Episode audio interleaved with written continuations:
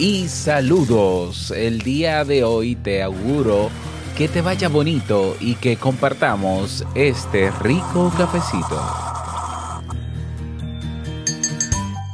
Es considerado por su autor como el mal del siglo XXI.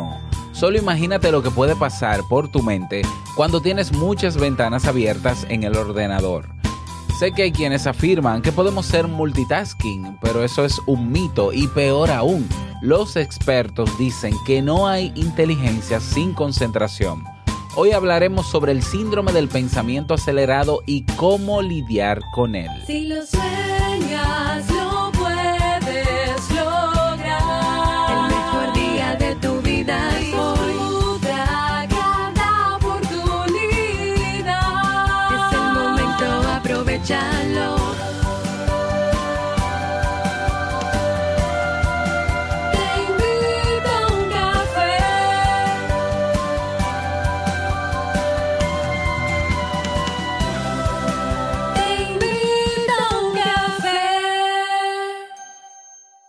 Y ahora contigo, Robert Sasuki, consultor en desarrollo humano y emprendimiento.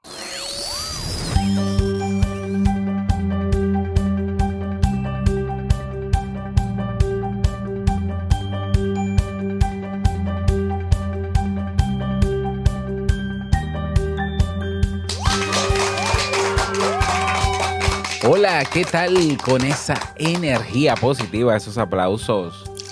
Y aquí tu bebida favorita. Damos inicio a este episodio, episodio 969 del programa Te invito a un café. Yo soy Robert Sasuki y estaré compartiendo este rato contigo, ayudándote y motivándote para que puedas tener un día recargado positivamente y con buen ánimo. Esto es un podcast y la ventaja es que lo puedes escuchar en el momento que quieras, no importa dónde te encuentres y cuántas veces quieras, solo tienes que suscribirte completamente gratis en tu reproductor desde donde me escuchas para que no te pierdas de cada nuevo episodio. Grabamos de lunes a viernes desde Santo Domingo, República Dominicana y para todo el mundo y hoy he preparado un tema que tengo muchas ganas de compartir contigo y que espero sobre todo que te sea de mucha utilidad.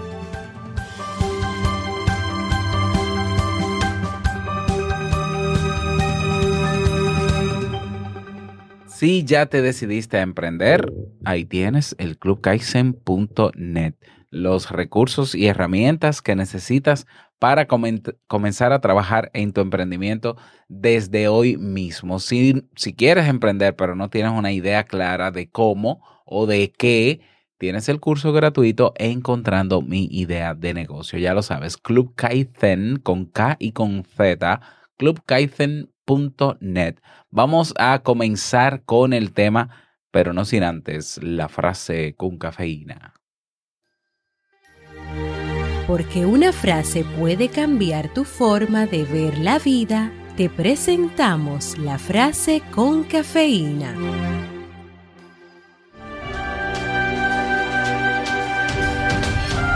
La rapidez, que es una virtud, engendra un vicio, que es la prisa. Gregorio Marañón.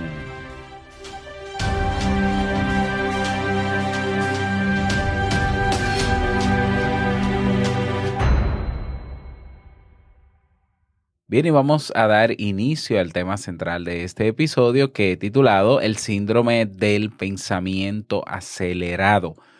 ¿Qué es esto? O el mal del siglo XXI, de acuerdo a su autor. Estoy hablando de Augusto Curi, un médico, psiquiatra y psicoterapeuta brasileño, conocido por ser el autor de varios libros y eh, quien acuña, ¿no? O quien crea este concepto del síndrome del pensamiento acelerado. Él señala que este síndrome es una forma de ansiedad sin precedentes en la historia y con unas características preocupantes. Este médico, eh, psiquiatra Curie, también lo ha definido como el mal del siglo XXI por la enorme cantidad de personas que lo padecen. El síndrome del pensamiento acelerado no está presente en el manual diagnóstico y estadístico de psiquiatría, el DSM-5, eh, tampoco figura en el CIE, eh, o en publicaciones científicas. ¿eh? Eh, Augusto Curi definió este mal a partir de la observación en las 20.000 consultas psicoterapéuticas que dice que ha llevado a cabo. Obviamente esto está sujeto a comprobación y eh, claro, cuando se menciona síndrome se está hablando de signos y síntomas y al parecer con esta cantidad de consultas que tuvo, pues observó patrones conductuales que tienen que investigarse para, para también reforzar su validez, para reforzarla, ¿no? Pero es interesante, independientemente de si es un trastorno formal o no, el concepto del pensamiento acelerado, ah, como que sí, como que no solo es interesante, sino que se puede comprender muy bien por la forma en cómo nos comportamos hoy en día, sobre todo a través de los medios digitales. Y bueno, basta adentrarnos un poco en este síndrome para comprobar que se ajusta a la situación de muchas personas que conocemos e incluso a nosotros mismos. Así que veamos de qué se trata.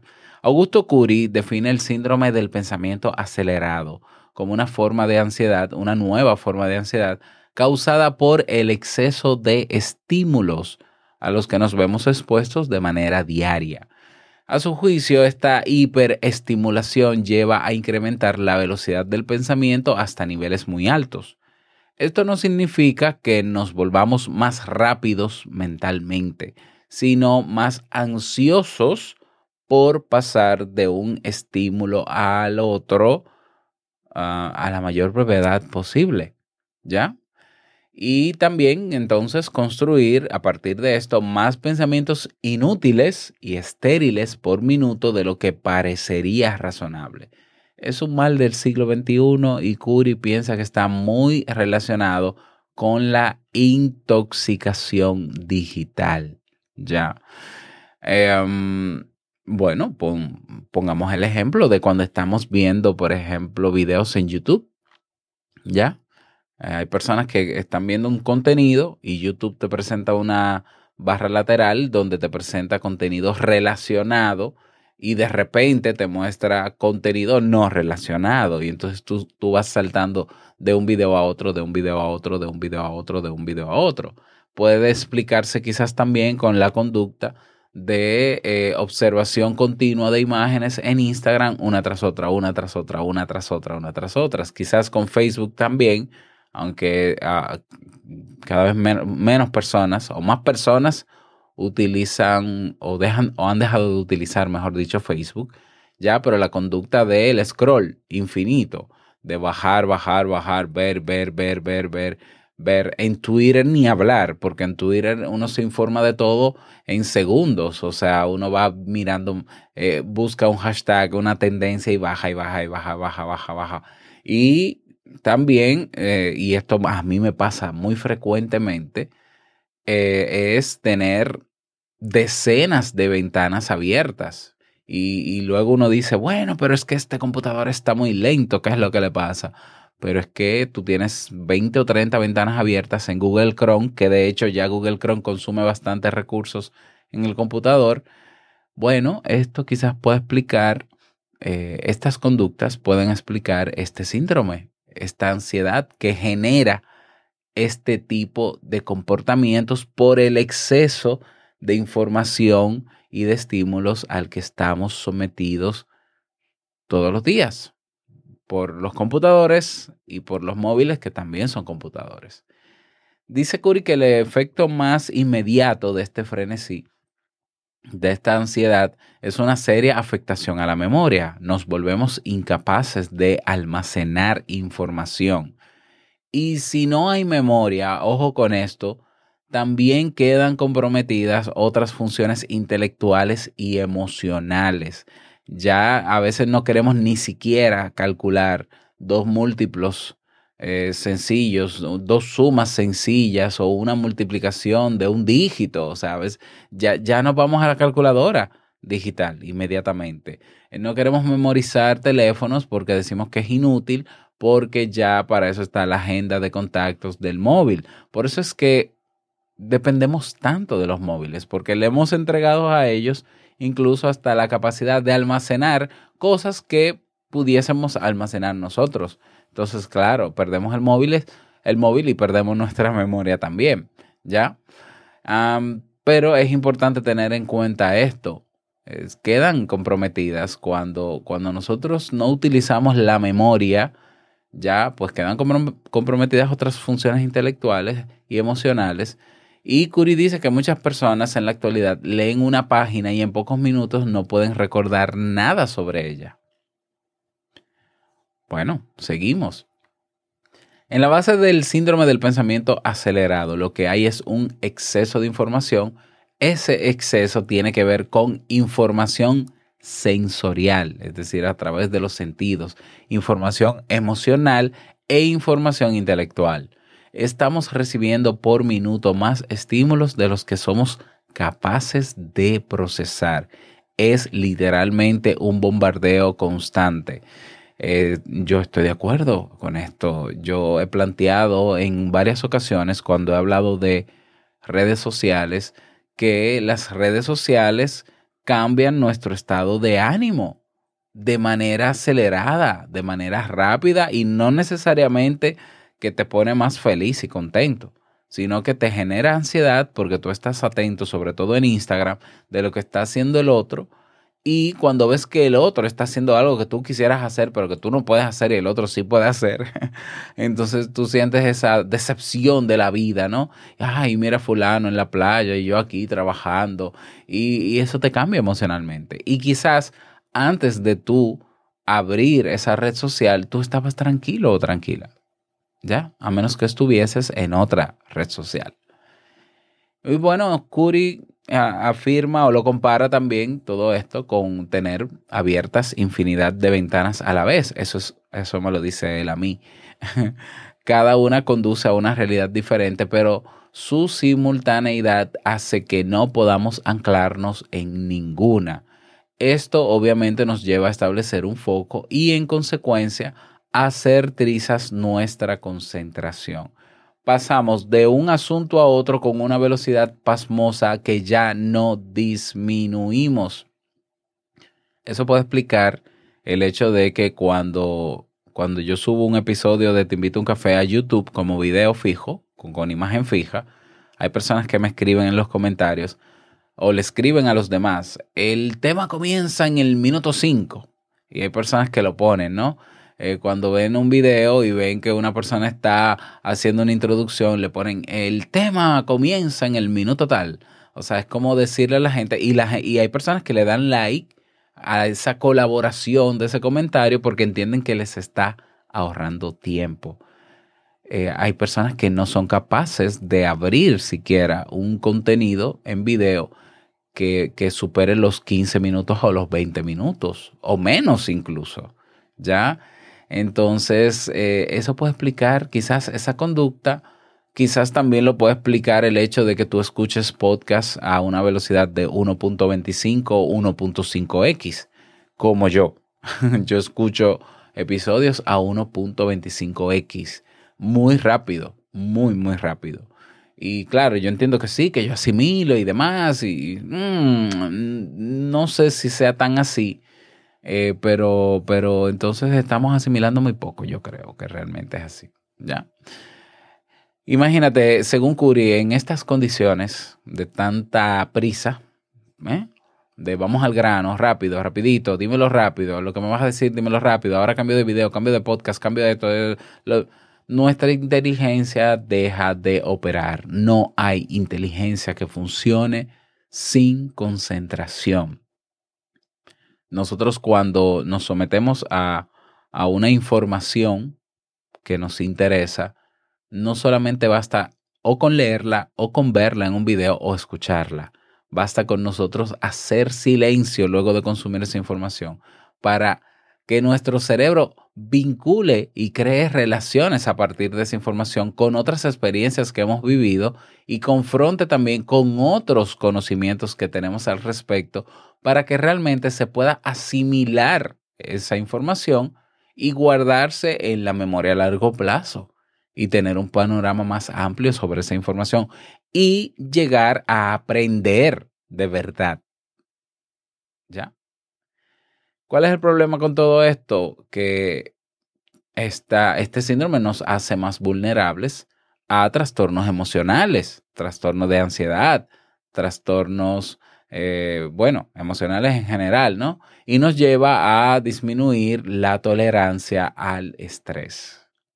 Curie dice que esto genera repetición de errores, infantilización de las emociones, fatiga excesiva, aburrimiento atroz y dificultad enorme para aguantar la soledad creativa, esa soledad que aburre, que necesitamos nosotros para crear, para que nuestra mente pueda crear. Hay personas que me dicen, Robert, yo no soy creativo, a mí me cuesta.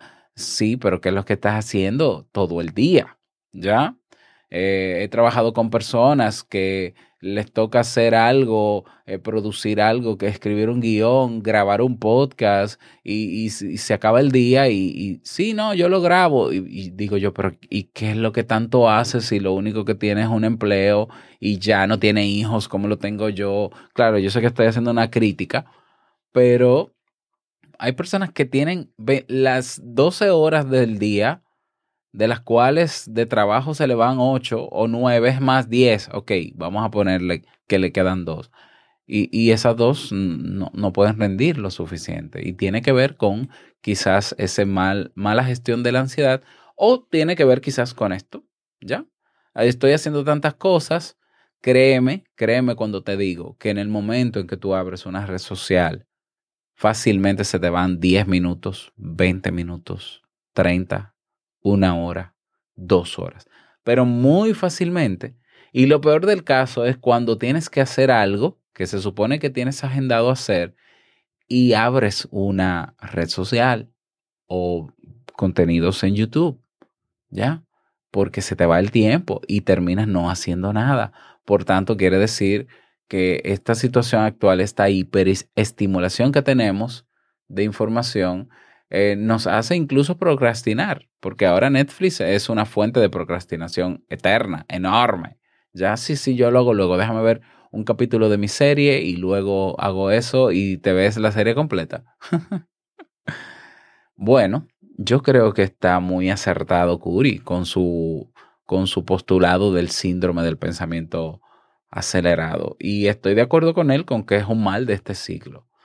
Bueno, esta forma de ansiedad comparte varios rasgos con otras modalidades de la misma. Sin embargo, la mayoría de los trastornos de ansiedad son consecuencia de dificultades en el desarrollo de la personalidad o traumas no resueltos o momentos de crisis o pérdidas importantes. En cambio, en el síndrome del pensamiento acelerado no hay ningún antecedente de este tipo, por lo que nos puede pasar absolutamente a todos. En este caso lo que hay es un estilo de vida inadecuado que conduce a la agitación y el estrés continuo. Quizás es el propio exceso de información el que crea una circunstancia traumática. Ya los primeros síntomas de esta condición suelen, suelen ser físicos, dificultades para dormir, despertar con sensación de gran cansancio, estar durmiendo y, e imaginarte que suena el móvil o una notificación, tener frecuentes dolores musculares o problemas digestivos, que están muy asociados a la ansiedad, se consideran señales de la presencia del síndrome. Bueno, como se quita lo de, lo de las notificaciones, no es parte de, de los criterios, ya, pero se lo agregué yo. Los síntomas psíquicos psicológicos incluyen, en primer lugar, la tendencia a sufrir por algo antes de que esto tenga lugar, si es que acaso ocurre. Como en toda forma de ansiedad, hay sensación de riesgo o presentimiento de daños o males por venir. Asimismo, hay irritabilidad y baja tolerancia a la frustración. Un rasgo muy distintivo es que la lentitud en cualquier persona o cosa genera un fuerte malestar. El déficit de memoria y la falta de concentración también son muy típicos del síndrome del pensamiento acelerado. Está presente en personas de todas las edades y de cualquier nacionalidad o condición social. Ese es el síndrome del pensamiento acelerado. Bueno, Robert, ¿qué hacemos? ¿Tú ¿Tienes alguna recomendación al respecto? Bueno, sí, ¿por qué no? Vamos a hablar si esto es una forma de ansiedad sobre, te voy a mencionar algunas técnicas brevemente que puedes utilizar para lidiar con esa ansiedad. Lo primero es, claro, vamos a, ir a la raíz del problema. Si tú dete- detectas que tienes comportamientos eh, acelerados en el uso de la información o de las nuevas tecnologías, entonces hay que controlar eso, ¿ya? Por ejemplo, me pongo, pongo mi, mi caso personal. Yo generalmente, eh, cuando estoy trabajando, abro muchas ventanas porque eh, las necesito todas, sinceramente, ¿no? Voy pasando, ah, que voy a publicar el podcast, necesito abrir esto, esto, esto, esto, esto, y esto, y esto, y esto, hasta que puedo llegar a tener 20 ventanas abiertas. Eh, en ese caso, o organizo esas ventanas o puedo hacer un fast check o un checklist, una lista de comprobación estandarizada en una hoja impresa o en mi agenda y lo que puedo hacer es ir marcando e ir trabajando una tarea a la vez, un paso a la vez. Lo que pasa es que yo abro todo como si fuera, aquí está todo listo, voy ventana por ventana. Bueno, si te pasa a ti igual, haz un fast check o un, o un checklist, ¿no? O una lista de comprobación para ir paso a paso y vas tachando. Eh, Las listas de comprobación tienen un efecto psicológico en nosotros porque a medida que vamos tachando tareas o haciendo el check, eh, vamos disminuyendo la ansiedad. Nos sentimos más tranquilos porque el cerebro da esa tarea como cumplida. O sea que tiene un fuerte efecto psicológico esa pequeña lista. También hay extensiones en Google Chrome que te ayudan a organizar las pestañas de tu navegador eh, eh, y organizarlas por categoría, por colección, como tú quieras. Te voy a dejar una en las notas del episodio que se llama Toby, que es muy buena para eso. Yo la estoy ahora utilizando. Eh, eso te puede ayudar con la raíz, ¿no? Organizarte, conocer técnicas de productividad, organizarte. En número dos, entonces, digamos que para combatir esa ansiedad podemos hacerlo con las técnicas tradicionales que sí funcionan. La re- respiración progresiva de Jacobson, la meditación guiada también. Hay muchísimos ejercicios en YouTube. Puede ser también ah, practicar mindfulness, que consiste también en tener momentos de contemplación e incluso de meditación muy, muy efectiva. Eso para el momento en que tengo ansiedad, ¿ya? Bueno, otra forma de atacar la ansiedad o la causa de esta ansiedad es ponerte restricciones, ponerle restricciones a las aplicaciones de redes sociales de tu móvil. Por ejemplo, en el caso de mi iPhone, yo puedo decirle las redes sociales solamente las voy a ver una hora al día. Entonces él me va contando los minutos de consumo y llega un momento en que me dice, mira, te quedan cinco minutos en Instagram. Ya cuando pasan los cinco minutos yo no puedo ver Instagram. Ya seguro que hay una aplicación para Android. Si alguien la puede compartir en la comunidad de Te invito a un café en Telegram, pues mejor todavía que te puede bloquear eso. Hay también eh, bloqueadores, extensiones en Google Chrome que pueden bloquearte las redes sociales y páginas de internet en específica por el tiempo que tú les digas. Yo sé que todo esto va a generar al inicio ataques más graves de ansiedad, ¿ya? Eso es parte de la resistencia al cambio y eh, eso es normal en la modificación de conducta, lo que llamamos, eh, bueno, no, no, me acuerdo cómo, cómo, se llama el concepto, ya por ahí lo tengo, ¿no? Pero eh, puede incrementar la ansiedad al principio, pero luego el cerebro se acostumbra o nos acostumbramos y comenzamos a gestionar mejor la ansiedad. Ojo, todas estas técnicas son técnicas que podemos realizar nosotros antes de que se agrave nuestra situación. ¿Eh? Eh, si tú tienes tu, en tu móvil todas las redes sociales, pero no necesitas tenerlas todas en tu móvil, saca de tu móvil las que no son indispensables. Por ejemplo, ¿para qué tener Twitter si tú no tuiteas? ¿Para qué tener, eh, en mi caso, yo no, no uso Facebook a nivel personal, yo no tengo la aplicación de Facebook. Eh, sí tengo la de Instagram porque es donde más estoy publicando últimamente, pero deber, yo podría no tenerla y subir las fotos desde el ordenador, por ejemplo. ¿Ya? Entonces, Claro, esto es un tema de disciplina, de voluntad, de querer disminuir nuestra ansiedad que seguramente que nos está afectando en nuestra vida diaria en algún área para que no se agrave la situación. ¿Ya? Podamos vivir una vida con más concentración y un poquito más lenta porque ¿cuál es la prisa de saber mucho de algo, de tener mucho contenido sobre algo, de cuál es la prisa? ¿Qué estamos haciendo con eso que estamos aprendiendo? Porque si no estamos haciendo nada, ¿para qué tanto consumo? Vámonos al paso, ¿ya? Eh, sobre todo para disminuir la ansiedad que generamos por toda esta infoxicación, ¿ya?